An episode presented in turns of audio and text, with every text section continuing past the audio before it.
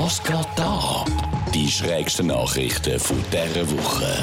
Bei den Olympischen Spielen hat die Statue eines nackten Sumo-Ringers mehrere Springreitpferde erschreckt. Die Sumo-Ringer-Figur hat eins der Hindernisse, wo die Rösser dann drüber gumpeln. Das haben sie aber mehrfach eben nur widerwillig gemacht, weil sie so verschrocken sind ab dieser Figur.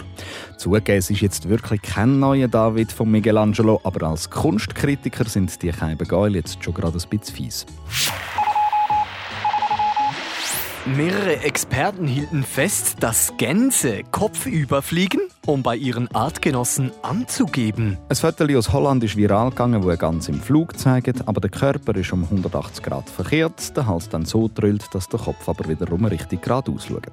Das Foto hat weltweit für so Diskussionen gesorgt, dass sich gerade mehrere Vogelkundler eingebracht haben. Der Flug heisse im Englischen Whiffling und sage wohl primär Spaß für Gänse, zum schauen, was alles möglich ist beim Fliegen. Und mit dem Gänse dann natürlich Gespönchen wiederum an. Gut, auch wenn ich jetzt kein Gans bin, bei mir hat das Imponieren funktioniert. Aber ja, ich habe ja mal nur schon Mühe, geradeaus Velo zu fahren. Die Stadt Baltimore versuchte mehrfach, verstorbene Bewohner zu erreichen. Sie haben es beim gestorbenen Pärli per Post probiert, um ihnen mitteilen, dass ihr Haus jetzt also wirklich langsam total verlottert ist und das geht also gar nicht. Ich würde es jetzt eher per Hellseherin, einem Wicca-Board oder dann vielleicht im schlimmsten Fall mit einer ordentlichen Portion halluzinogenen Drogen probieren. Die Chancen auf den Kontakt die ist dann sicher grösser als per Post. Aber die beiden dann zu motivieren, ihren Rasen einmal zu mähen und die Läden zu streichen, das stelle ich mir dann doch immer schwieriger vor.